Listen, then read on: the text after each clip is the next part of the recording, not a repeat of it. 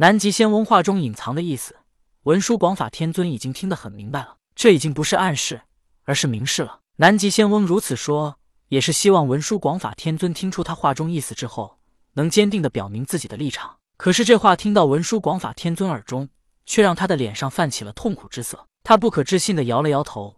原来老师终究还是怀疑他了。可是文殊广法天尊也明白，他当年在万仙阵现出与灵吉相似的法身，不可能不引起别人的怀疑。而且当时准提的做法，似乎也是对他另眼相看，难免不会让有心人怀疑。就算他是元始天尊，也会怀疑自己。此时，南极仙翁扫了一眼云霄洞，失望的说道：“道友早就把该收拾的都收拾好了吗？”南极仙翁来的时候，他本可以不等童子通报。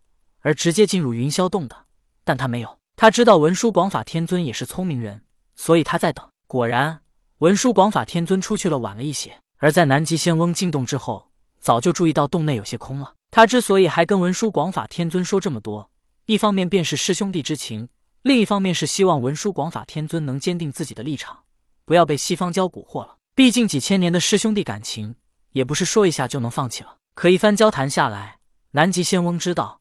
自己白白浪费了这些时间。为了让文殊广法天尊回心转意，南极仙翁继续说道：“想当初在万仙阵，十二金仙老师只给了你们三个人坐骑，给了慈航金毛吼，给了普贤白象，给了你青狮，可见老师对你们的器重。”文殊广法天尊不屑的笑道：“器重？恐怕老师不是器重我们，而是为了利用我们把截教弟子收为坐骑来刺激通天教主。”南极仙翁道：“那么老师为何不给别人坐骑，偏偏给了你们三个呢？”文殊广法天尊道：“那是不是也能说准提道人为何不选择别人而选择我呢？他这是对我器重吗？只不过刚好我在他身边，需要我罢了。当初在万仙阵，确实是文殊广法天尊刚好在准提道人身边。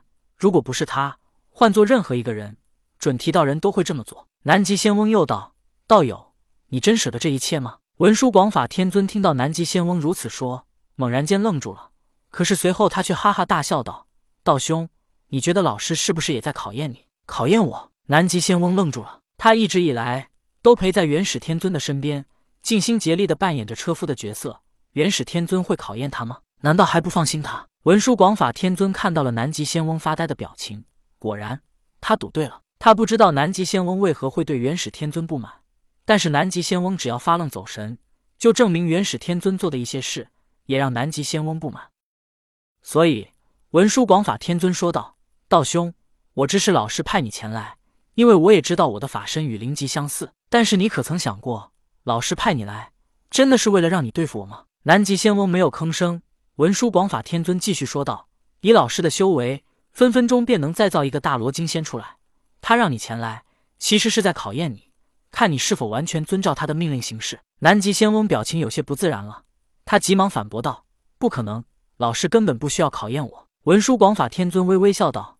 你说老师没有考验你，那么在你心中，是我们师兄弟关系更好，还是你与老师关系更亲近呢？南极仙翁道：“不论我与你们谁的关系更亲近，老师的命令都不能违背。”文殊广法天尊道：“西方教准提用灵吉来逼我做一个选择，那么老师是否也在逼你做一个选择呢？否则，他为何不直接召我去玉虚宫，反而要派你来试探我呢？”南极仙翁沉默了，可是他毕竟是阐教大师兄。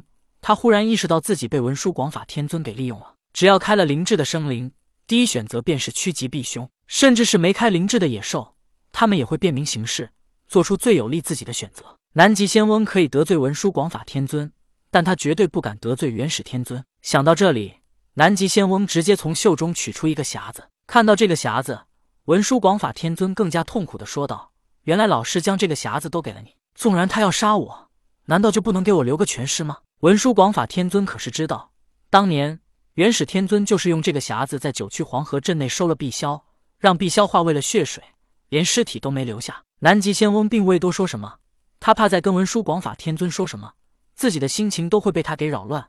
反正现在已经确定文殊广法天尊心向西方教，那就没必要留着他了。南极仙翁正欲打开匣子，将文殊广法天尊收进去，文殊广法天尊也是一脸痛苦失望之色，仿佛是在等死。可是就在此时，一道雄浑的声音却突然传来道：“南极老儿，拿命来！”